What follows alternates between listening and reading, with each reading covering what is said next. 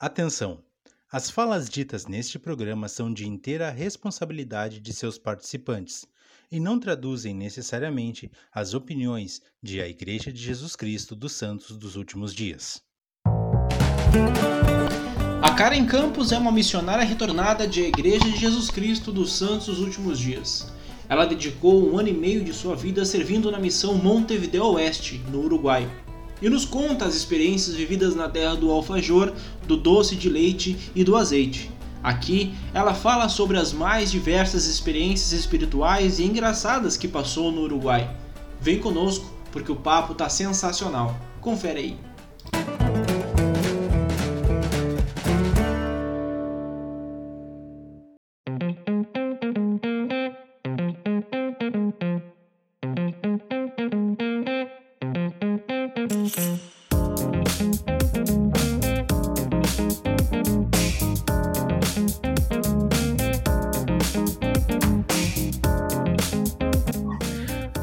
Muito bem, pessoal, voltamos. Esse é o Plano Alternativo. É sempre um prazer poder estar com vocês aqui nesse podcast que para nós é tão importante, tão legal, porque, claro, trata sobre a obra missionária.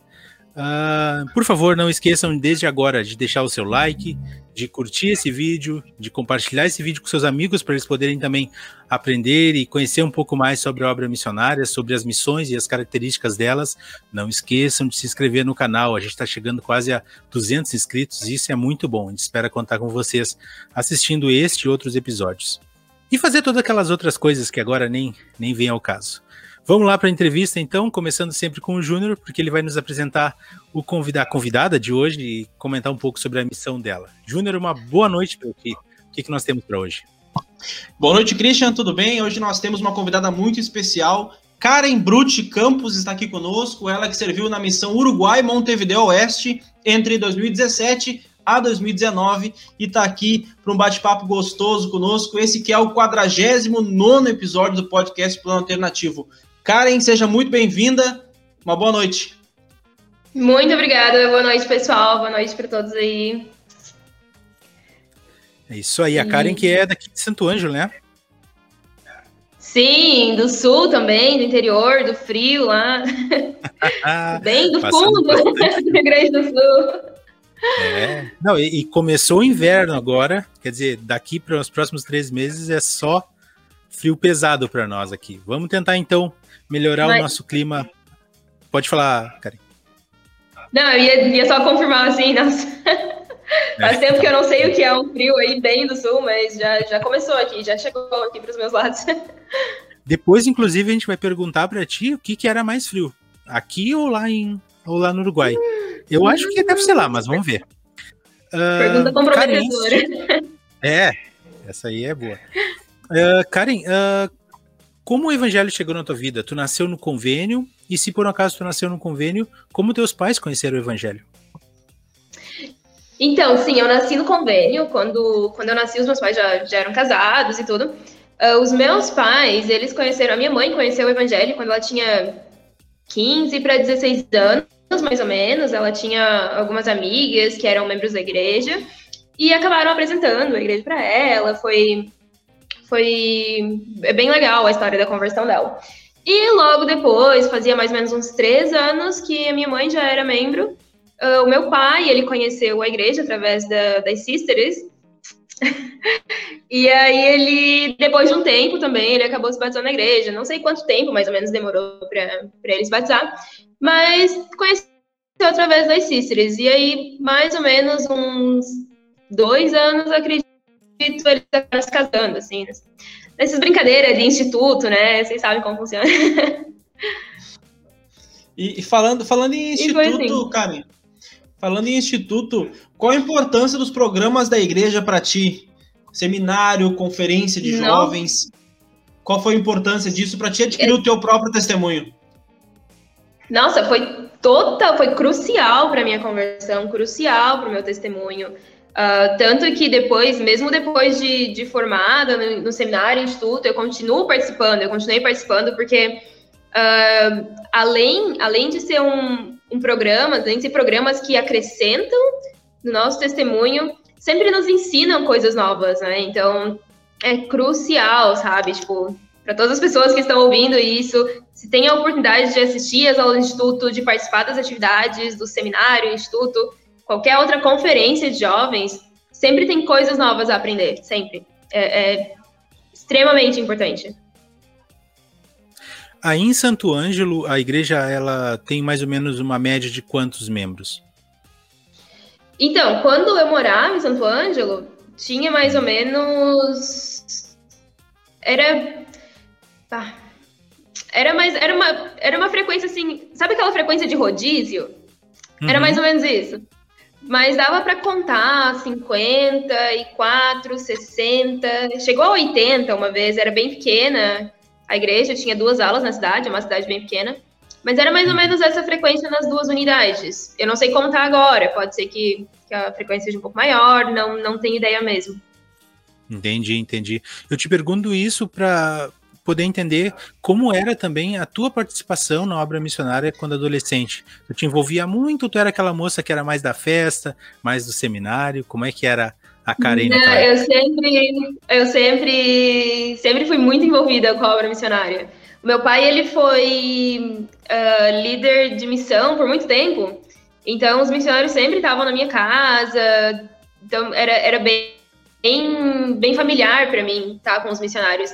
Foi, isso foi uma das razões que eu sempre quis servir uma missão também, sempre estava com eles ali por perto, sempre saía com os missionários, com as sisters, não, não importava, eu era desse tipo de rolê, sempre gostei. Que Quando legal, eu vim para cá, daí já, já diminuiu um pouco, porque eu moro num lugar um pouco maior, a unidade é muito maior com o que eu estava acostumada, então eu nem conhecia praticamente os missionários e aí já diminuiu um pouco esse contato com eles.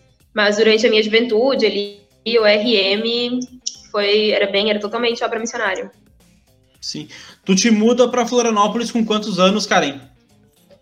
Eu moro, vim, eu eu me mudei para cá definitivamente quando eu fiz 19 anos, mais ou menos, ali 18, 19 anos.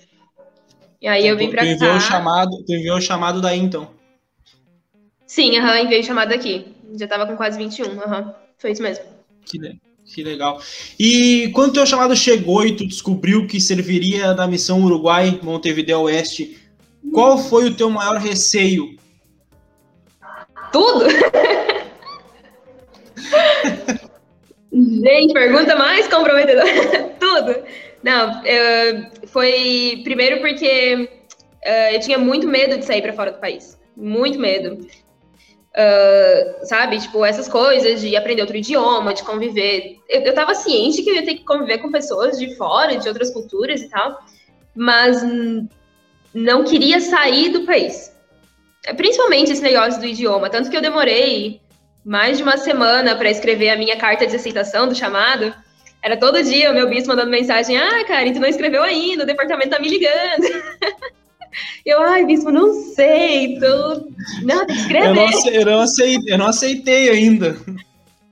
Era tipo isso, tipo, no meu interior, sabe? Eu sabia que eu tinha que aceitar. Tipo, se o senhor tava me chamando, eu tinha que estar lá.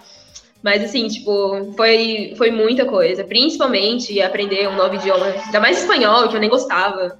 Então, foi, foi bem. Mas depois eu aceitei.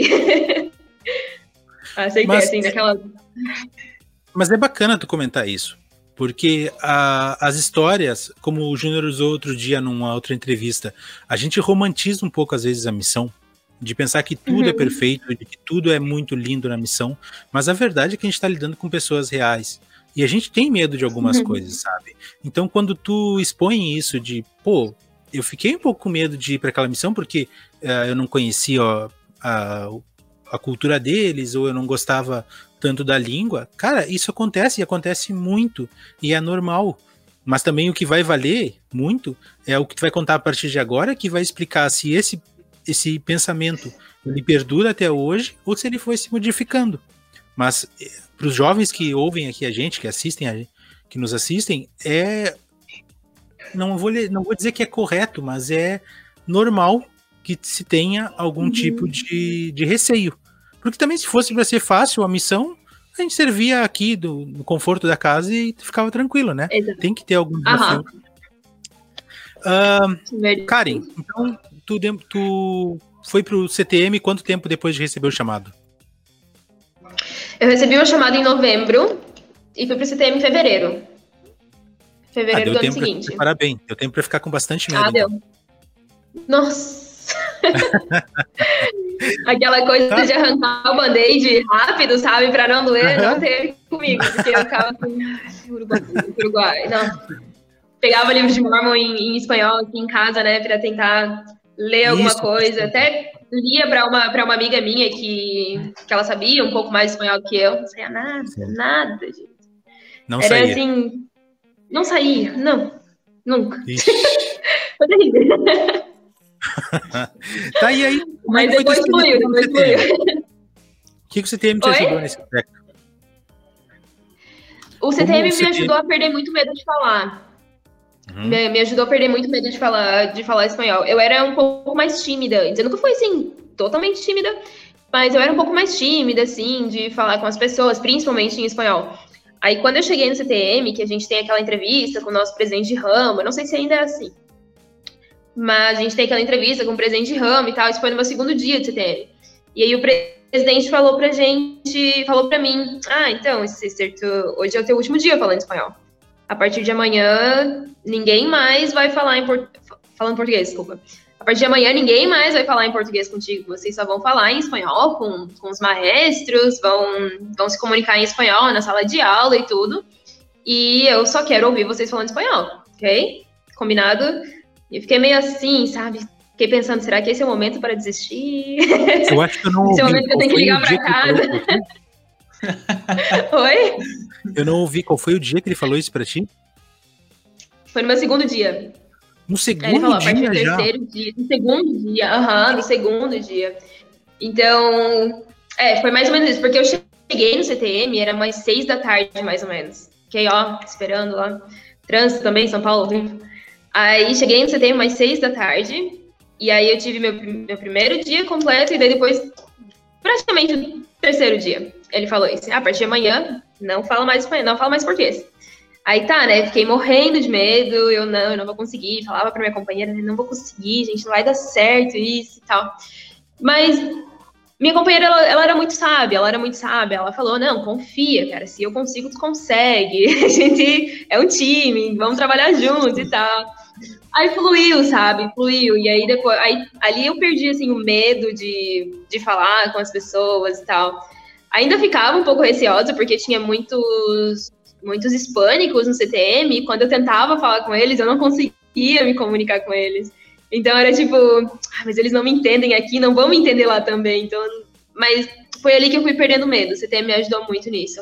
Me ajudou também a ser muito mais, muito mais humilde. Não que eu seja hoje igual, não sou, mas me ajudou, sabe? As pessoas que estavam lá me ajudaram que às vezes eu preciso baixar um pouco o nariz. pra muita baixa, coisa, baixa a bolinha, então... baixa a bolinha. É, sim, uhum, não, sempre fui muito. Ah, eu sei de tudo, mas não. Você teve a descobrir que não, não era nada. Não, e duas coisas, né? Uma, o primeiro é que no CTM a gente, ainda mais tu que serviu em outro, outro país, né? Nós somos completamente dependentes lá dentro. A gente não consegue fazer nada Totalmente. sozinho. A gente precisa nada. de alguém para tudo, tudo, tudo, tudo, ainda mais para outra língua, né? Uhum. E, na, e na questão da uhum. língua, a gente só vai aprender falando, errando, é no dia a dia, né? Então, se tu é tímida, pá, tu vai, tu vai penar. Era. Mas agora se tu uhum. perde isso e começa a se soltar, até, até errando, tipo, é normal. Só que até a gente entender isso, demora, né? O processo é demorado. Total. Aham, uhum, demora, nossa. A gente precisa ali padecer muito para chegar nesse entendimento. E ainda assim, às vezes, é bem, bem difícil. Exato. E quando tu começa a sonhar em espanhol? Na missão ou no CTM já desenrolou alguma coisa? Nossa, eu. Cara, falou de sonho, eu lembrei de um sonho agora que eu tive no CTM. Então, não foi bem um sonho em espanhol, mas eu tive um sonho que eu tava conversando com o David Artileta e eu falava alguma coisa em espanhol. que vergonha. Sim, então. Eu não lembrei né? disso por muito tempo. mas, eu lembro, mas eu lembro que no dia que eu tive esse sonho, foi porque tive, tinha um instrutor no CTM que tinha sido companheiro do, do, do Excelentíssimo lá na missão. Eles tinham sido companheiros, e daí a gente, eu e minha companheira super curiosa e tal. Nossa, e ele cantava o tempo todo e tal. Então a gente passou praticamente o dia todo falando do David. E aí eu lembro que naquele mesmo dia eu tive um sonho que eu tava mostrando para ele as coisas que eu tinha aprendido em espanhol. O sonho não foi em espanhol, mas foi algo assim, não lembro muito bem. Aí eu acho que depois dos meus. Olha, eu acho que assim, pensar em espanhol, sonhar em espanhol mesmo, foi ali depois dos meus seis meses na missão, que eu já tinha um certo nível de fluência. Porque, é, porque como eu servi, como minha primeira área foi Quaraí, e todo mundo falava português lá, então, um pouco de, de espanhol que eu aprendi no CTM acabou, sabe? Acabou. Eu, gente, o que está acontecendo? Sim. Então, eu cheguei em Quaraí falando português. O que me ajudou um pouco mais era que a minha companheira era americana. E eu não falava inglês na época. A minha companheira era americana e ela não falava português. Então, ela só falava espanhol. E eu sabia um pouquinho de espanhol, um portunhol, assim, que eu aprendi no CTM. E era isso que a gente usava para se comunicar no campo, né? Tipo, mímica, assim, um portunhol aqui, outro ali. E aí, tipo, o que ajudou depois. Imagina, imagina a briga que tive ser. Eita, louco. Nossa, vocês não têm noção, Sister Larson, se você estiver assistindo isso. Por favor, tu vai lembrar, né? Eu não sei, não, é, eu não sim, sei foi, inglês, foi ela não sabe português, a gente precisa falar em espanhol. Vamos falar em mímica, então. caminho, caminho mais simples. Foi basicamente isso. Foi, olha, nossa, verdade seja dita, não, foi basicamente isso. O presidente também, se estiver vendo isso, por favor, presidente, tem que repensar. Mas, né? Não, foi, foi, foi bem louco. Aí, então, perdi todo o espanhol que eu tinha, né? Porque ela estava aprendendo português, porque a gente precisava se comunicar em português com com o povo. Então, ela aprendeu português e eu não aprendi quase nada de espanhol. Então, tipo, a minha segurança é que ela falava português às vezes. E aí tá, né? Aí pronto, daí fiquei três meses na missão sem falar espanhol. Falava um pouquinho, porque as nossas conferências de zona eram em Artigas. Artigas.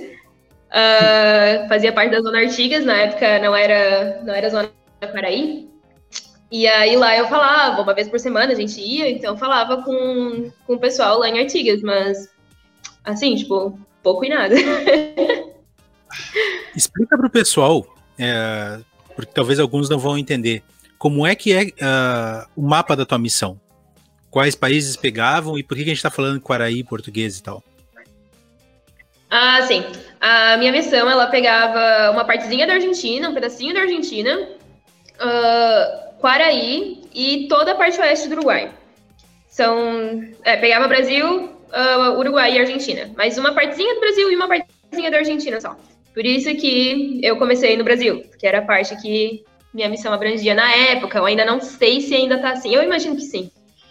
Eu imagino que sim. Mas, é, eram esses três, esses três países. É, tu voltou em 2019, né? Não faz, não faz tanto é, tempo. 2018. 2018. É, não é, da, não é das antigas. Então acho que provavelmente é, é, a mesma coisa. Não, vai fazer três anos já. Eu voltei em setembro de 2018. Aham, uhum, vai fazer três anos. Agora em é. setembro. Não, e, Deu tempo de mudar de presente. Pois é. A gente não está querendo é, aqui dizer que está errado a maneira como o presidente uh, fez a escolha, mas pensem apenas na dificuldade que é para alguém do Brasil que vai servir uma missão na, num país hispânico e que a primeira área é português. Né? Então, realmente, é muito difícil para alguém que precisa aprender, que, que tem necessidade de falar o espanhol, porque aí o resto da missão, a única cidade que ela passou que falava português era Quaraí, porque ficava no Brasil, lógico. Aí, ela, então, quer dizer, ela perdeu três meses de ensino. Quer dizer, não foi fácil, cara. Eu acredito que deve ter sido bem difícil para ti. Talvez, se a gente pensar pela lógica, e aí eu entendo mais quando ela fala isso, é, de repensar o modo de como é distribuído os Elders. Mas também tem uma questão ali que é para tu poder ficar mais cômodo, para tu poder te ambientar na missão sim, melhor. Sim, né? eu, eu sempre acreditei muito, eu sempre confiei muito no, no meu presidente. E meu presidente ele sempre teve uma visão muito, muito mais ampla do que nós missionários, sabe? Então eu sempre confiei muito nisso. E de fato, sabe, se ele não tivesse me colocado em Paraí com uma pessoa que não falava o meu idioma, sabe, uh, eu acho que eu teria me sentido não cômoda, mas acomodada, sabe? Eu ficaria acomodada, não ia ter vontade de. Porque ali eu despertei o meu interesse por estudar inglês, por exemplo. Uh, ali eu despertei o meu interesse por espanhol. Uh, não só interesse, mas amor pelo idioma, porque eu comecei a amar espanhol, eu nunca gostei, mas comecei a amar inglês e espanhol assim de uma maneira que inexplicável, sabe? Hoje, tipo, eu, eu amo línguas por conta disso, eu amo idiomas, amo aprender idiomas por conta disso. Mas ele tinha visão, tanto que depois, quando eu fui treinar, primeira vez, ele me colocou, eu ainda não falava inglês, e ele me colocou com uma assistente americana que não falava espanhol nem português. então, tipo, ele fez isso duas vezes. duas era para aprender, era para aprender mesmo, não, não era só espanhol. Uhum, e eu tava no começo da missão, eu tava começando ainda, então, tipo, eu recém tinha chegado uh, no Uruguai, de verdade. Recém tava ali caminhando para aprender espanhol, caminhando. E aí ele vai lá e me coloca com uma pessoa que não fala espanhol nem português. Com outra pessoa que não fala inglês. Então foi tipo, com certeza tinha um propósito nisso, sabe? Tinha um propósito nisso. Porque o meu ouro, a gente chamava de ouro os missionários novos. A minha filha, o meu ourinho, ela me ensinou inglês, sabe? Tipo, ela teve paciência, então, tipo, a gente fez uma coisa muito legal, tanto que ela fala português hoje perfeitamente. o português dela é genial, mas eu acreditei muito na, na visão que tinha o meu presidente. E, e, funcionou, tanto que ela passou quase a maior parte da missão dela em Quaraí, depois, da mesma área que eu tava. Então foi, foi, foi perfeito, sabe? Tipo, ele tinha visão. Mas às vezes, realmente, para algumas outras pessoas pode ser bem mais complicado, pode ser mais difícil. Sim. E como foi a tua adaptação ao Uruguai? Qual o choque de realidade que tu teve ali? Das pessoas, a cultura, o clima? Então, eu tive. O, o maior choque mesmo foi físico, sabe? Tipo, a minha saúde ficou bem debilitada uh, por conta da, tanto da diferença climática, um pouco de estresse por não saber o idioma, as comidas também, eu não estava muito acostumada, era um pouco mais forte do que eu estava acostumada aqui no Brasil e tal. Uh, então, tipo, a minha saúde ficou bem debilitada, eu fiquei bem doente, eu adquiri gastrite na missão e tudo. Uh, foi, foi bem, foi um pouco mais complicado isso porque eu não, não tomava os cuidados que eu precisava. Então, tipo, Uh, eu queria eu queria ser aquela aquela pessoa que corre mais rápido do que as próprias pernas, sabe? Tipo, mais do que pode aguentar. Então aquilo tipo acabou me estressando um pouco, sabe? Tipo, porque eu queria fazer tudo. Eu, eu sentia assim na obrigação de fazer tudo, não nem na necessidade, era na obrigação de querer fazer tudo, todas as coisas, uh, tanto sei lá, uh, fazer um milhão de contatos na rua por dia quanto ensinar 12 lições por dia para pessoas que não abriam a porta de casa. Então era tipo, isso, esse foi o maior choque para mim, porque eu queria fazer tudo isso, porque em Quaraí, sabe, no Brasil, gente, é, nossa, as pessoas que servem no Brasil estão no céu. Todo mundo abria a porta da casa, sabe? Então eu estava acostumada com essa realidade. Todo mundo abria a porta da casa, todo mundo oferecia um, um lanche, um chimarrão para as sisters, todo mundo oferecia, sabe? E era isso que eu queria, chegar lá no Uruguai e fazer a mesma coisa. vou entrar em 12 casas por dia, vou fazer um milhão de contato, a mesma coisa. Mas a realidade era diferente. No Uruguai as pessoas são mais frias, não existe bater porta, porque lá é tudo campainha, é tudo aquele, ah, como fala, interfone, fala por interfone com as pessoas. Então, tipo, as pessoas nunca estão em casa para começar por aí, então era foi assim outra realidade, foi muito diferente e aquilo começou a me estressar muito. Eu não percebi que estava estressada, na verdade. O médico falou que estava estressada, mas aquilo foi o choque, sabe? Ali foi o choque. O fato de eu não conseguir me comunicar em espanhol também. A minha companheira era peruana e eu não falava muito espanhol ainda. Uh, e eu não, às vezes eu não conseguia me expressar com ela, não conseguia falar de uma maneira que ela me entendesse. Então, acho que muitas vezes uh, eu dificultava as coisas para mim. Mas esse foi assim, o maior choque que eu tive. Por conta de ser outra realidade num, num, ah, num momento muito próximo um do outro, sabe? É, tu acabou ficando pilhada, né, com toda a situação. Total. E isso acabou é, dando um efeito colateral no teu corpo mesmo. Tu falou que uhum. a comida era diferente. O que, que tu sentiu de diferença na comida? Não, não era que era diferente, a comida era muito, era um pouco mais pesada, sabe? Porque, eu, bom, eu nunca tive a alimentação mais saudável do mundo, né? Uh, mas a comida era muito, muita fritura, sabe? Era muita fritura, elas milanesas. Uh, tinha muita milanesa, muita fritura. Uh, que mais que a gente comia bastante? Muita massa também, muita, muito, muito carboidrato, muito pesado, sabe? E eu gostava, eu comia mesmo tava nem aí. Não queria saber da manhã. Era bom, era bom eu comia. Obrigada, irmã. Não, e no Mas, cansaço, tipo, né? No cansa... uma, uma coisa é a gente comer um pratão de comida normal, tipo, no dia a dia. A outra é na missão, né? A gente caminha igual uns, uns condenados, né? Mas, Júlia, é aí que a, fome, a fome não é pouca e a gente não pensa no amanhã. A gente come até... é Mas é aí que entra a próxima pergunta porque elas tinham aquela, aquele esquema que falta aqui no Brasil, na minha opinião. É, eu Era... vou encher o bucho e depois eu vou dormir. Vou dormir. Exatamente. Como é que funcionava? Porque a gente já ouviu falar um pouco desse, desse sistema que não é da missão, claro. É um sistema dos hispânicos, dos latinos, no caso, de terem essa hora que tudo fecha, tudo para de funcionar. E no Uruguai também tinha assim. Também era assim. E aí eu te pergunto, porque tu, a tua primeira missão foi no Brasil. Aliás, a tua primeira área foi no Brasil. Então tu não te acostumou com isso. Aí tu vai pro Uruguai. Peraí, tudo parou agora. Como é que tu reagiu a esse, esse novo modo de agir? E como foi essa experiência de modo geral para ti? Cara, que inveja, não, que inveja. Eu tava sonhando com essa pergunta, porque eu adoro responder essa pergunta. pasmem, pessoal, pasmem. Os missionários tinham tempo para dormir de tarde. tá louco. Nossa. Não, e no, me, no melhor horário da tarde, no melhor horário, agora, no pior horário de trabalho, que era logo depois do almoço. Nossa. Exato. Então, Cara. o que acontece é que eu cheguei na missão logo depois que teve aquele logo depois que teve aquele, ai, não lembro o que que foi, mas que uh, os presentes podiam adaptar os horários, né? Não podia, não precisava ser exatamente como estava no manual, no manual do missionário. Então o presidente ele podia adaptar os horários de acordo com as áreas.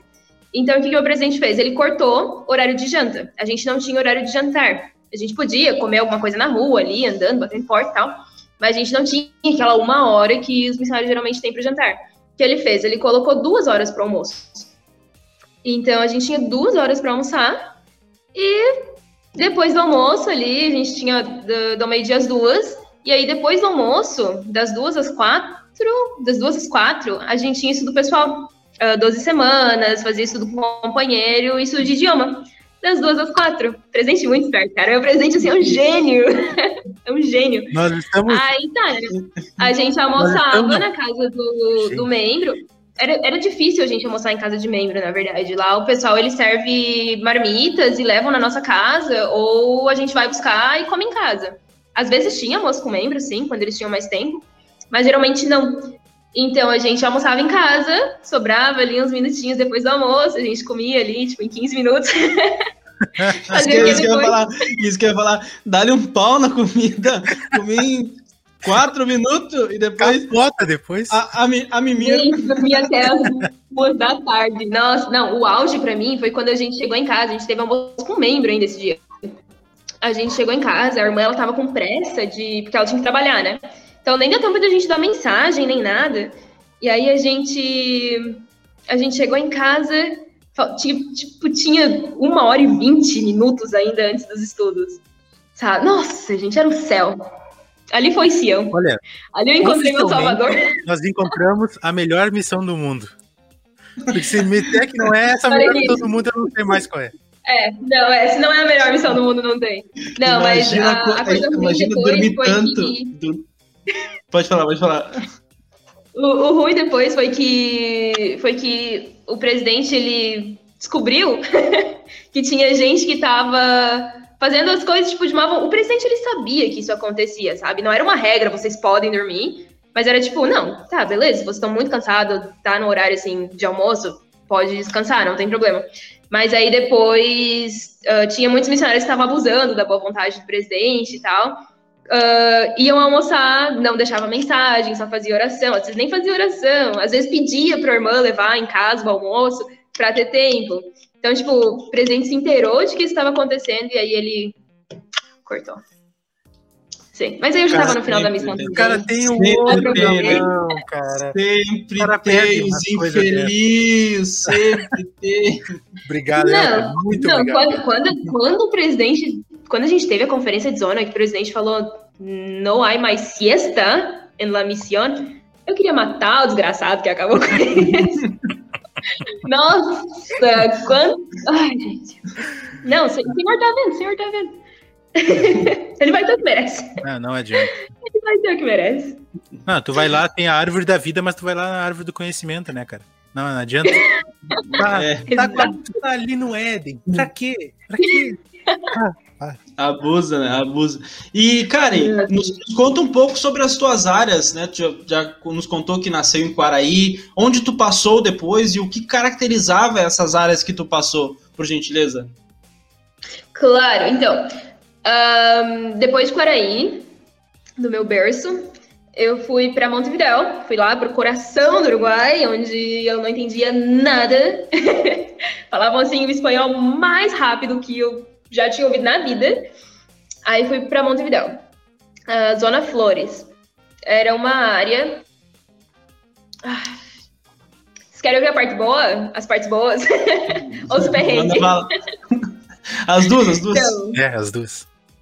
Ok, então era uma área maravilhosa. Uh, era, eu cheguei, eu e minha companheira, a gente começou abrindo essa área. Eu, uh -huh, terminei o meu treinamento e a gente foi abrir essa área, eu e minha companheira peruana. Uh, fazia 13 anos que não tinha sisters nesse lugar. 13 anos. Uh, e os missionários deixaram deixaram bastante bastante referências e tal, tipo, pra gente e tudo. Então, tipo, quando a gente chegou lá, a gente viu, assim, uma lista de pessoas que a gente podia buscar. Sabe? Nossa, que legal, deixaram ali no quadro, né? Tipo, todo, assim, aquele quadro e tal. Deixaram no quadro, beleza. Vamos procurar as pessoas. Onde? Onde? Ah, não tinha Só mapa? Tinha nome. Nossa! Não, não, não tinha mapa, não tinha mapa, não tinha nome. Mas tudo bem, não tinha mapa, porque também não tinha endereço, então tava tranquilo. Sim. Não tinha telefone. Algumas tinham telefone, ah, e tá, a gente foi lá no livro diário, né? Vamos ver aqui o livro diário. Que livro diário? que livro diário? Mas tá louco? É, que fizeram? Era uma piada o livro diário, gente, era uma piada. Vocês tinha, não, tinha, a gente não vou mentir. Zero trabalho. Oi? Vocês literalmente não, sim, começaram do zero. Sim, uhum. quando, quando o presidente falou abrir a área, ele deixou bem claro, é abrir a área, Cícero, porque eu, eu acho que o presidente sabia o que estava acontecendo naquela área. Uh, mas os missionários que estavam antes da gente, eles eram muito bons, eles eram muito bons mesmo, porque eu conhecia eles. Uh, só que uh, os, os registros do livro diário que eles deixaram com endereço e tudo eram muito bons. Eram muito bons mesmo. Só que não deixaram todos. era tipo três ou quatro. Tinha uns, uns endereços que era tipo final da rua depois da Casa Vermelha. Que rua, era, que casa um vermelha, código. sabe? Era, tipo assim. Decifra, o jogo, o jogo começou. Não, e detalhe, só tinha o nome da pessoa, né? Não tinha nem que lição tinha dado. Não, minto. Tinha dois registros. Não, ali eu fiquei com uma raiva dos elders. Que vocês não têm noção. Fiquei com uma raiva dos elders, porque tinha dois registros que eram incríveis a pessoa que eles estavam ensinando progrediram assim de uma maneira incrível. Eles tinham quase todas as lições, tiveram data batismal, uh, tinha até registro atrás, assim, era um registro incrível, tipo, de como tinha sido a lição, e isso era uma coisa que não tinha em nenhum outro registro. Não tinha endereço, não tinha telefone. Como a gente vai achar esse ser humano? Como a gente vai achar o ser humano? Só que ele não tinha nenhuma assistência, né? Não tinha assistido nenhuma vez reunião sacramental, então os, os membros também não conheciam. E como os membros já estavam um pouco saturados, eu acho, da cultura dos missionários antes, antes das sisters chegarem, eles não, não ajudavam tanto, não estavam tão animados com a obra missionária. Então eles não se envolviam muito, sabe? O que mais se envolvia era o bispo. O bispo é incrível até hoje. Ele não é mais bispo, mas homem incrível. Acho que tu deve conhecer o Michael Jackson, uruguaio. Já ouviu falar dele? Ah, golfe pra fazer Não, merchan aqui. fazer um merchan aqui no Michael Jackson uruguaio. Sim, ele é muito famoso no Uruguai, muito mesmo. E ele é uh, bispo? E ele era o bispo. Ele era bispo. Um santo bispo. Não, ele assim, se envolvia muito na obra missionária, muito, tanto com os elders como com as sisters. Nunca deixou a obra morrer, assim. Então, tipo, ele ajudava o máximo, o máximo que, que ele podia. Até o que ele não podia fazer, ele fazia. Então, assim, tipo, ele era muito bom, muito bom mesmo. É, foi o primeiro bispo, assim, animado, animado mesmo, com, a obra que eu vi em anos de vida. Não era nem ambição, era de vida, sabe? ele era, assim, tipo, missionário mesmo. Nossa, genial. Então, esse, esse foi um dos pontos negativos de chegar em, em Montevideo, porque a gente realmente teve que abrir. Outra coisa, a gente não tinha mapa. Nossa, fiquei o quê? Três meses pedindo para as oficinas mandar um mapa eles mandaram um mapa pra gente depois que a gente já conhecia a área. Tinha dias assim Nossa. que eu e minha companheira, a gente, a gente saía para bater porta e não. E a gente saía da missão, a gente saía da área da missão. Que eram duas missões em Montevideo. Aham, uhum, a gente ia para outra missão. Se empolgava. Sabia, Uhum, a gente saía, vamos bater porta, vamos encontrar o pessoal e tal. E a gente não, eu não tinha. Sei, eu não sei qual é o limite, né? Exato! Aí depois descobri, eu não sabia que dava pra gente ver os limites lá no nosso portal. Nunca imaginei isso, não, não sou uma pessoa muito tecnológica. Aí depois me falaram, ah, vocês podem ver os limites no portal. Eu pode, mas já fazia mais de, de três meses que eu tava lá também. Aí quando eu descobri que dava pra ver os limites. tipo isso, tá? Aí depois eu vi os limites, daí as oficinas resolveram mandar um mapa pra gente. Mas aí eu já conhecia a área, né? Já só não sabia os limites. Mas já conhecia. já conhecia.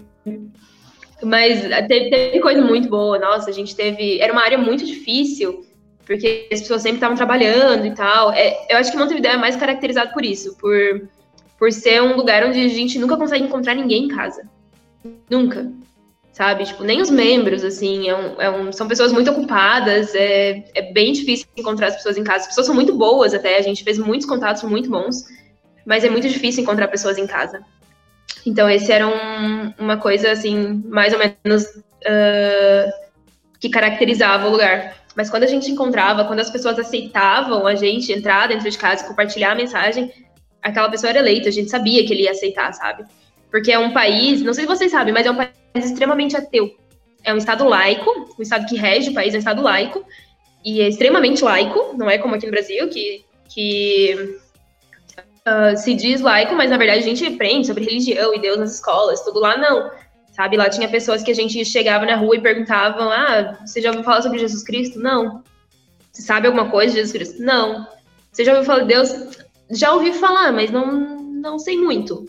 Sabe? Então é tipo, não sabem, Uh, muitos têm vontade de aprender, outros já não querem, porque não querem se comprometer com Deus e coisas assim. Mas é um país extremamente uh, ateu, então era muito difícil as pessoas aceitarem a gente em casa. As pessoas que aceitavam era porque elas realmente queriam aprender, queriam saber, queriam conhecer.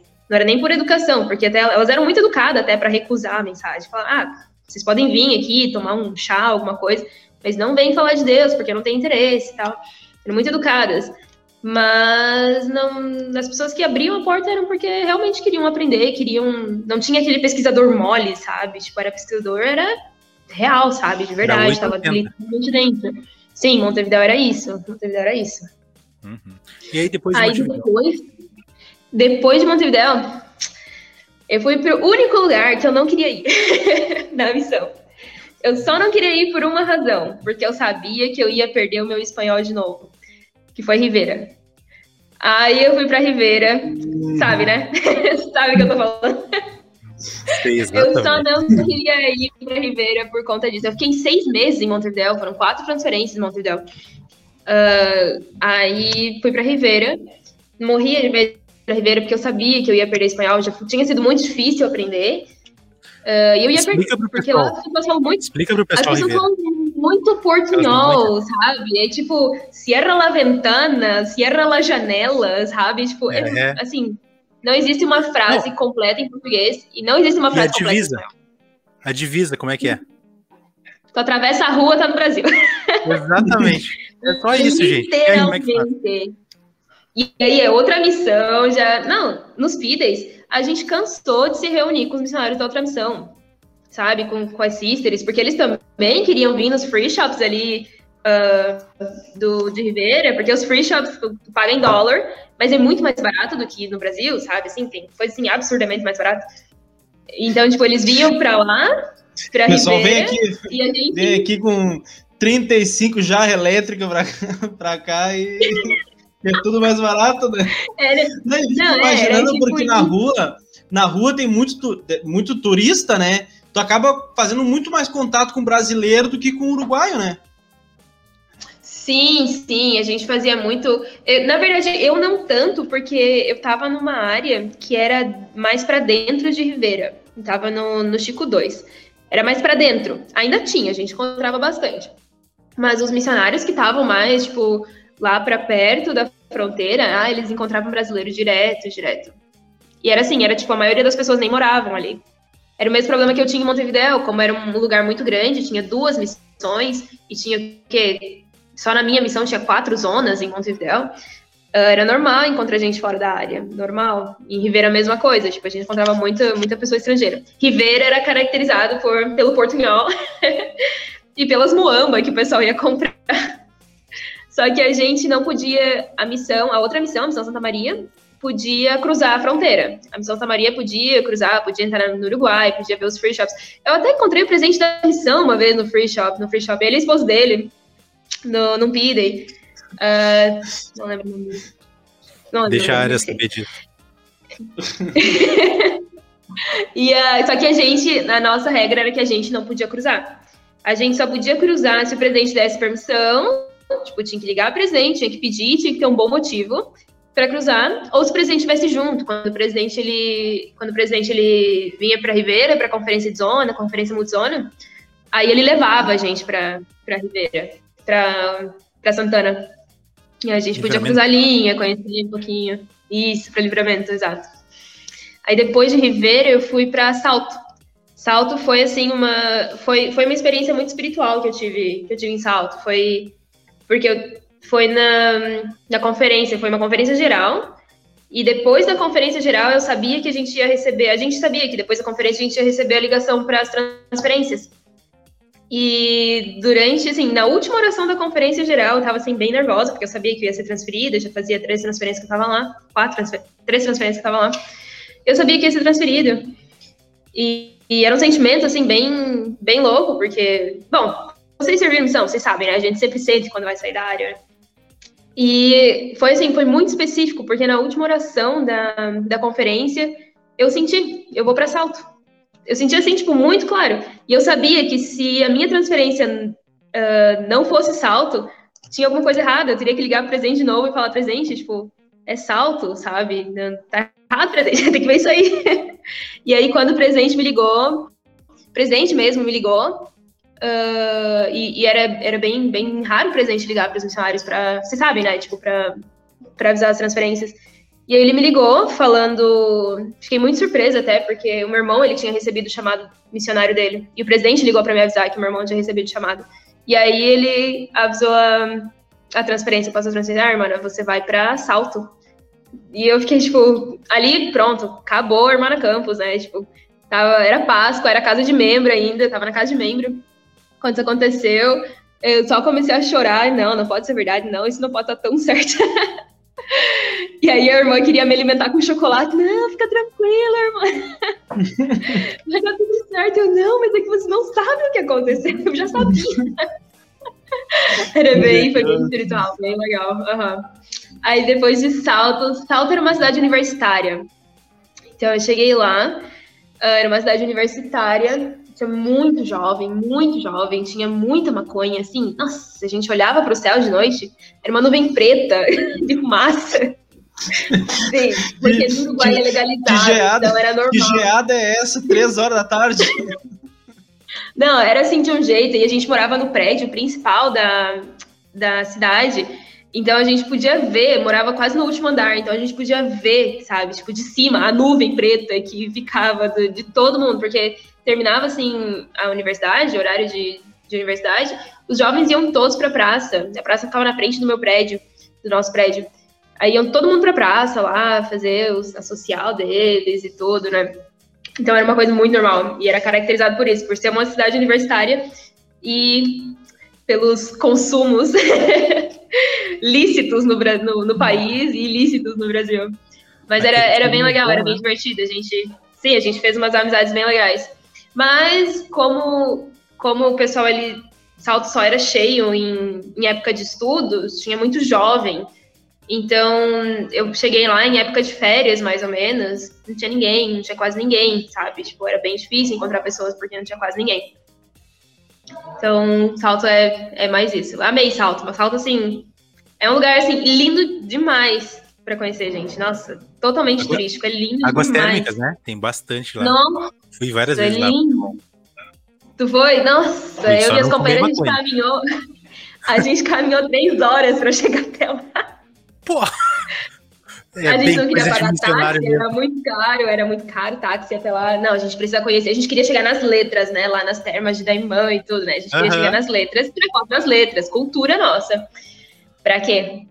Era cada, cada posto de gasolina a gente passava. Não, vocês estão a 15 minutos dali. A gente caminhava 15 minutos, parava no lugar. Vocês estão a 15 minutos dali, só caminha mais um pouquinho. A gente ficou assim três horas caminhando. Três horas. não. E pra voltar depois mais três.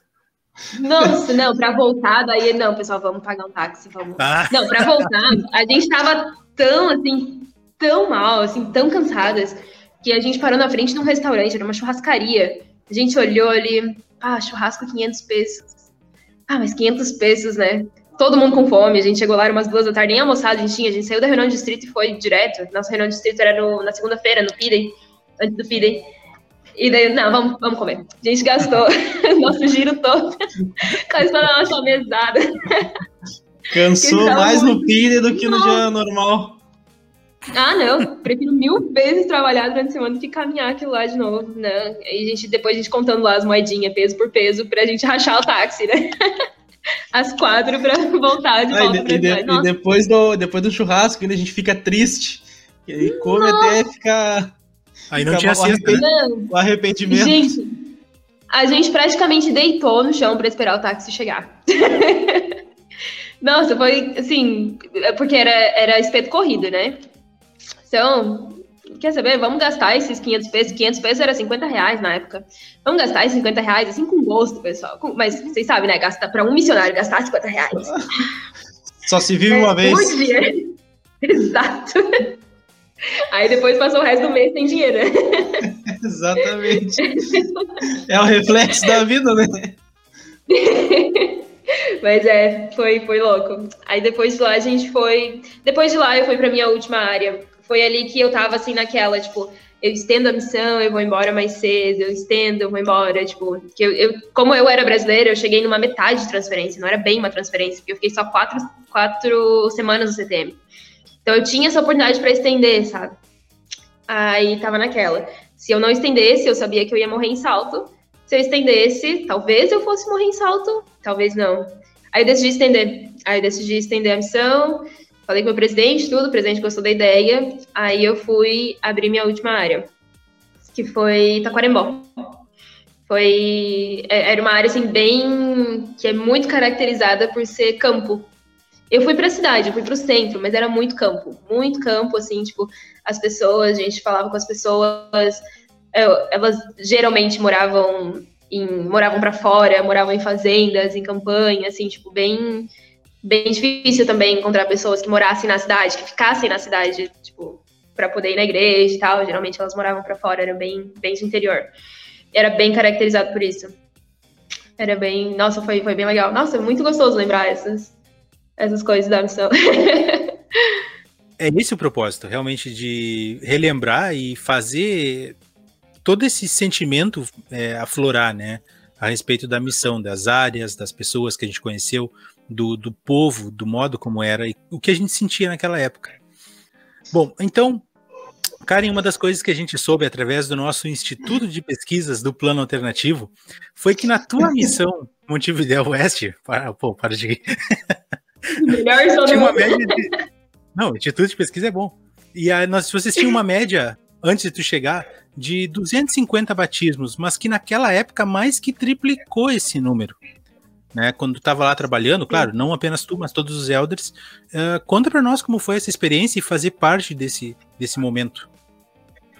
Nossa, foi, foi assim, foi incrível, porque quando eu cheguei na missão, uh, eu, eu fui informada que a gente tinha essa meta de batizar 700. Então, tipo, eu não fiz parte da, de escolher a meta, sabe? Tipo, eu fui só informada. Não, a missão tem essa meta de batizar 700. Não, para mim tava tudo bem, porque eu não sabia, eu não tinha ideia de números, nem de outras missões, não conseguia comparar, sabe? Não, para mim 700 razoável, algo assim. Se vocês estão falando, né?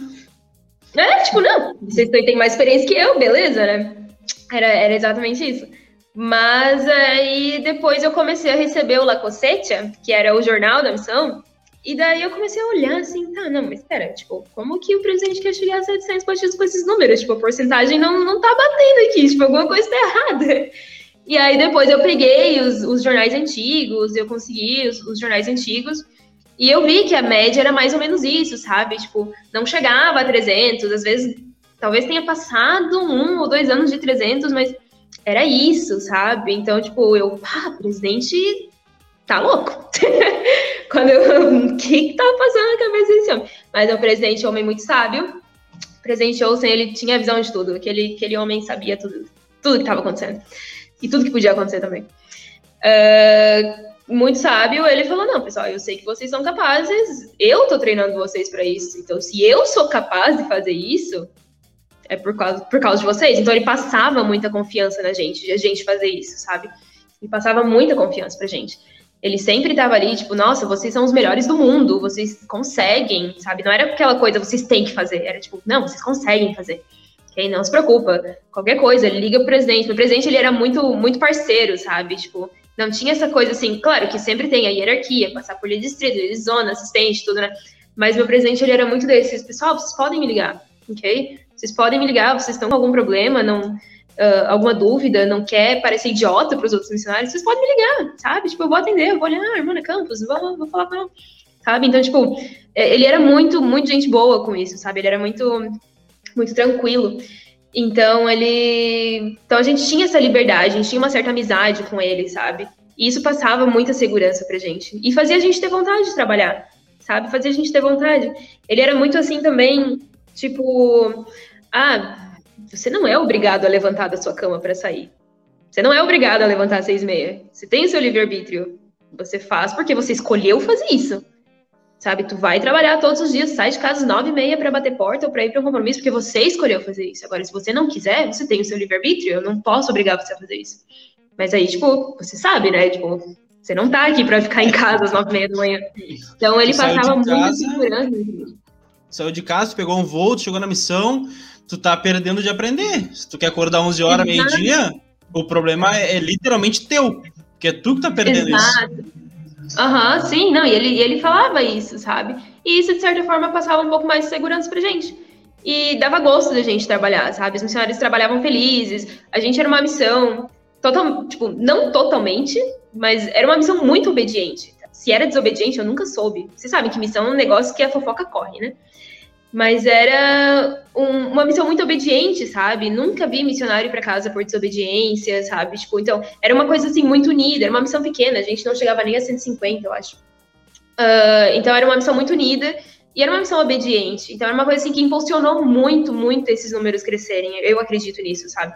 Porque uh, eu não fui aquele missionário que batizou um milhão de gente, batizou 300 pessoas num ano, sabe? Como Ninguém lá foi, como a gente vê aqui no Brasil, missionários. Tem missionários que batizam. Nossa, nunca nem contei os meus, meus batismos.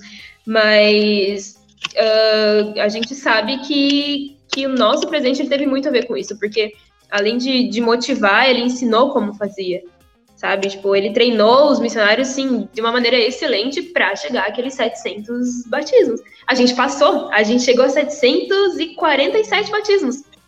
A gente chegou a 747 naquele ano. Então, tipo, todo mundo tava. Nossa, a gente tava assim, mega feliz com o que tinha acontecido, porque eu cheguei no momento assim e fiquei muito descrente quando eu fui comparar os números. Muitos missionários também, nossa, o presidente tá louco e tal. Mas a gente aprendeu a. A gente aprendeu a, a confiar muito na, nas coisas que o presidente falava, porque ele, ele tava ali, ele tinha sido chamado para aquilo, então vamos confiar no cara. Não, e aí entra outra coisa, né? Que é aquela questão que tu falou antes. Não era, tipo, lá no Uruguai, quem, quem se batiza, quem recebe vocês é porque quer ouvir. Então não era só quantidade, Exato. era qualidade. Uhum, sim, nossa, isso, isso era uma coisa que a gente tinha presente o tempo todo, sabe? Porque nosso presente, assim, ele, ele ensinou, ele, ele fez missionários de qualidade, sabe? Tipo, às vezes chegava lá, ah, não quero trabalhar, não sei, tô cansado. Ele motivava aquela pessoa, não, tu tá aqui por algum, alguma coisa tem que fazer bem, sabe? Tipo, alguma coisa pelo menos tem que fazer bem. Talvez não tudo, mas uma coisa, sabe? Sim. Motivava muito. Karen, passando agora para o nosso, para a parte final da nossa entrevista, né, para pós-missão. Como, é, infelizmente. Uh, como foi a sister, a hermana Campos, na visão da atual Karen? Nossa, nossa, pergunta bem, bem difícil. Eu sou muito suspeita para falar, mas eu amo a Hermana Campos. Eu, eu amo muito a Hermana Campos. uh, agora, assim, tipo, pensando nessa pergunta, eu vejo ela como outra pessoa, sabe? Tipo, duas pessoas diferentes. Um, a Hermana Campos, não... A Hermana Campos, ela tem uma personalidade, personalidade diferente da Karen agora, mas na visão da Karen, a Hermana Campos foi uma pessoa que, que conseguiu se consagrar num nível que não que eu não esperava, sabe? Foi é nítido a diferença da Hermana Campos e da Karen de agora e também da Karen de antes da, da missão. São, são assim, é, não, não tenho palavras, sabe? Não tenho palavras, mas a, a Hermana Campos é. Eu gostaria de ser amiga dela. Uhum. É uma boa, uma boa régua, querer ser amiga de uma pessoa como, Sim, como ela, né? Uma boa régua, então. Então, depois de tudo isso, Karen, a pergunta que a gente sempre faz: qual conselho tu daria para uma moça que está em dúvida sobre servir ou não uma missão de tempo integral? Olha, o conselho que eu dou para uma pessoa que está em dúvida é primeiro procurar tirar essa dúvida, né? Uh, tá, tá, em dúvida por quê? Porque tá com medo? Uh, porque não sabe se quer ir? Porque tá naquela, tipo, ah, eu caso ou vou pra missão? Então, primeiro, procura suprir essa, essa dúvida, né? Tipo, é, começando por aí, né? Porque eu também tive as minhas dúvidas. Cheguei no meu momento, tipo, de desistir, de não querer ir. Mas porque eu não sabia qual era realmente o meu medo. Então, tipo, se tu tá com medo, sei lá, de falar outro idioma, vai lá e começa a aprender um outro idioma. Se tá com dúvida de, ah, não sei se eu quero ir porque eu vou casar. Então, tipo, a missão, ela não tem que ser uma segunda opção, sabe? Tipo, pô, tu tá servindo o Senhor. Tu vai representar o Senhor, sabe? Tem que ser... Não vou dizer que tem que ser a primeira opção de alguém, mas, tipo, não dá para ficar entre duas coisas, sabe? Então, tipo, se tu pensou na missão, é porque tu sabe que a missão é bom para ti, sabe? Então, o conselho que eu dou é que não, não encare a missão como uma segunda opção, sabe? Tipo, ela tem que ser uma das coisas mais importantes para você nesse momento, se você tem o desejo de fazer. Agora, se não tem, sabe? Tipo, se seu desejo de ficar em casa, estudar, casar é maior, vai em frente, tá certo, não tá errado, sabe? mas não, não vejo a missão como uma segunda opção, porque a missão ela, ela vai mudar vidas e vidas, gerações e gerações. É uma coisa grandiosa, é uma coisa incrível, sabe? Que às vezes as pessoas diminuem muito isso. Aquela coisa tipo, ah, não romantizar a missão. É difícil, é difícil, é muito difícil. Mas é muito gratificante depois. É incrível. O sentimento depois de ter servido uma missão, uh, ter tido experiências incríveis, é, é indescritível. Então, uh, não vejo a missão como uma segunda opção. A missão ela é muito mais que uma segunda opção. Essa parte a gente pode cortar. É, isso é uma frase boa, não tratar a missão como uma segunda opção. Isso, olha, pedir para para a Giane depois. Karen, partindo agora para o final mesmo da nossa entrevista, que é as nossas perguntas rápidas. A gente não manda para o entrevistado justamente para pegar em saia justa e aqui não pode ter, aqui não pode ter opção, ah, todos ou todas. É uma coisa só, a primeira coisa que vem na tua mente, beleza? Ah, tá. Peraí, então. Só deixa eu. Tá. Deixa eu ver aqui se meu computador aceita carregar meu celular. Às vezes não aceita, mas é porque tá, tá com 1%. Peraí. Tá, beleza. Tomara que aceite. Porque assim eu quero ver. Tomara. eu também. Foi? ah, parece que vai dar. Tá, beleza. Ok, vai. Vamos lá. Primeira pergunta. Karen Hermana Campos, qual foi a tua melhor companheira? Ux, comprometedora. Só tem uma. Falei. Não, eu, eu não tive uma melhor, melhor companheira, mas eu tive. A minha última companheira, pessoal, vocês não têm noção. A gente teve juntas praticamente toda a missão dela. Ok? Praticamente, ela começou a missão, ela começou a treinar, eu tava. Eu era SLT na zona que ela começou. Eu acho. Eu acho. Ela começou a treinar, eu tava naquela zona. Então a gente fez muita divisão. Depois eu fui treinar de novo, ela foi treinar e a gente separou um pouquinho, depois a gente voltou para a mesma zona. E a gente era companheira de SLT. Aí depois ela foi minha última companheira, então a gente ficou a missão toda junta, a missão toda dela juntas, sabe? E foi assim, é incrível. A nossa amizade até hoje é incrível. Ela tem até um quarto na casa dela com com uma placa Hermana Campos. Que legal. É incrível. Qual o nome Tipo, dela? Não, é. Hermano Walter. Emily Walter. Sim, é, é incrível, assim, tipo, a conexão que a gente teve. Eu, eu me dei muito bem com todas, mas sim, com, com a Walter e com a, com a Smith, que foi minha, minha, meu primeiro ourinho, é assim, sem palavras, sem palavras. Beleza, beleza. Qual foi a tua melhor área? Uf, melhor área. Ah, depende como você classifica a melhor área. A área. A área que, tipo assim, se for parar pra pensar, a primeira que vem na tua mente, assim, "Bah, essa área eu gostaria de voltar. Ah, todas as áreas a gente gostaria de voltar, mas. Mas Mas- com área que desejo, vem na né? sempre é Montevideo. É Montevideo. Eu acho que foi porque eu passei experiências muito parecidas em todas. Foi mal, lo siento. Mas é que em Montevideo eu passei muito tempo, muito tempo. Ah, o meu presidente, o meu o, o bispo da, de Montevideo, do, da aula que eu tava, ele já falava, não, cara, Michael Jackson? Já, não é membro, já não já criou raízes aqui, porque eu fiquei muito tempo lá, sabe? Não era normal alguém ficar ah, tanto tempo assim. Então, Beleza. Né, não foi dessa vez, Christian. Mas vamos lá.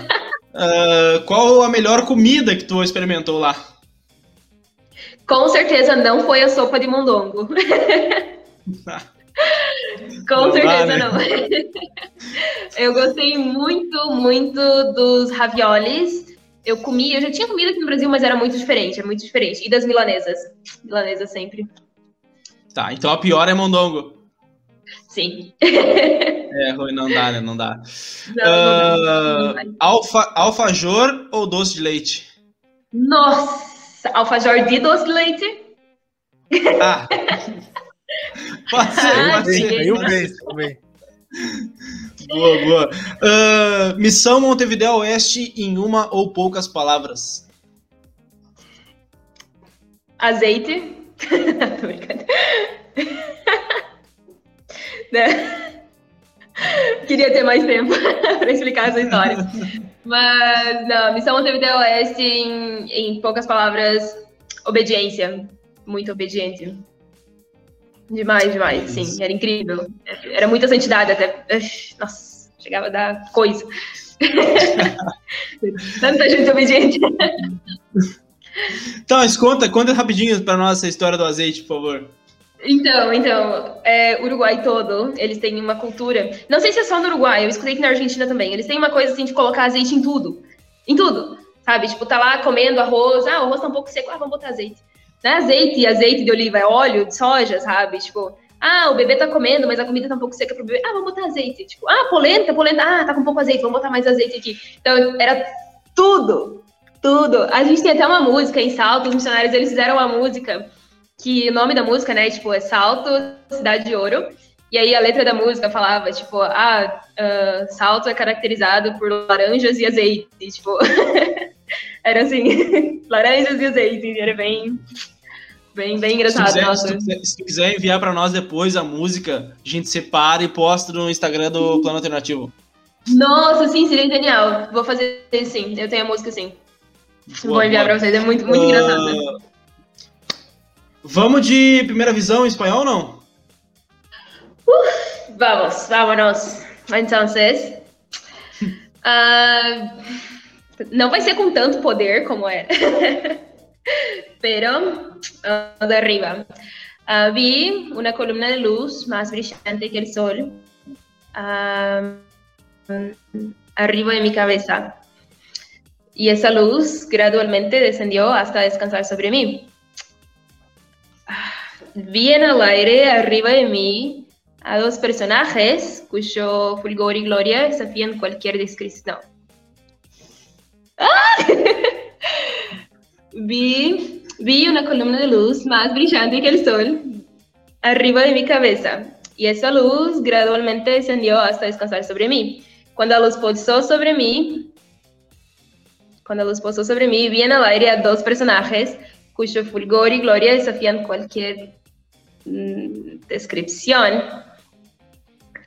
Uno de ellos, uno de ellos llamó, no, uno de ellos me habló llamándome por mi nombre y dijo, José, este es mi hijo amado, escúchalo.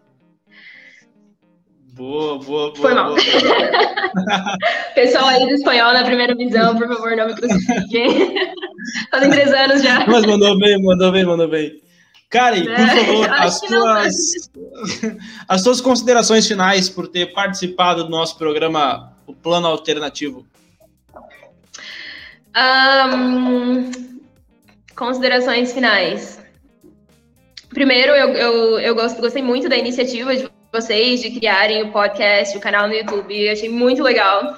Ah, e, e eu achei muito interessante, por, principalmente por missionários retornados que já fazem algum tempo que voltou a poder reviver de novo essas experiências. Ah, hoje de manhã eu levantei e lembrei, não, hoje eu tenho uma entrevista, e comecei a ler os meus diários da missão. E eu vi coisas lá que eu já não lembrava mais, sabe? Então, tipo, o sentimento voltou. No way. Droga.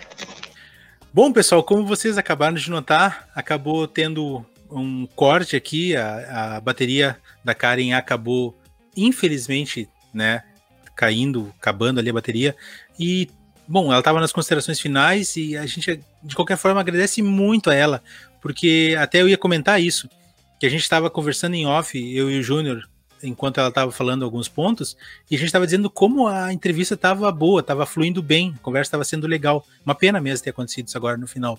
Mas então, Karen, tenho certeza que tu vai estar escutando isso agora sexta-feira, quando sair teu episódio. A gente agradece demais por ter participado conosco, por ter contado tuas histórias, ter uh, relatado todas as tuas experiências, ou muitas das tuas experiências lá na missão Montevideo Oeste.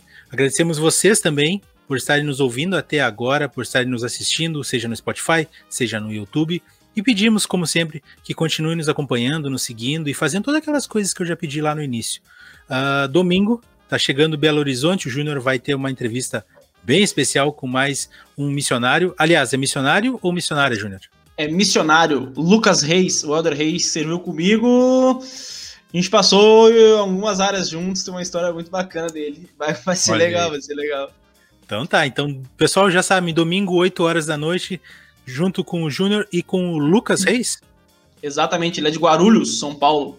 Ah, legal, servi lá em Guarulhos também. Bacana.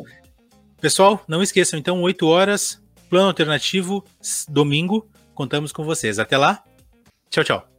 Tchau, tchau. Tum, tum, tum, tum, tum, tum. PC é a mesma coisa. Pera aí, deixa eu encerrar aqui. Ai, ai, ai.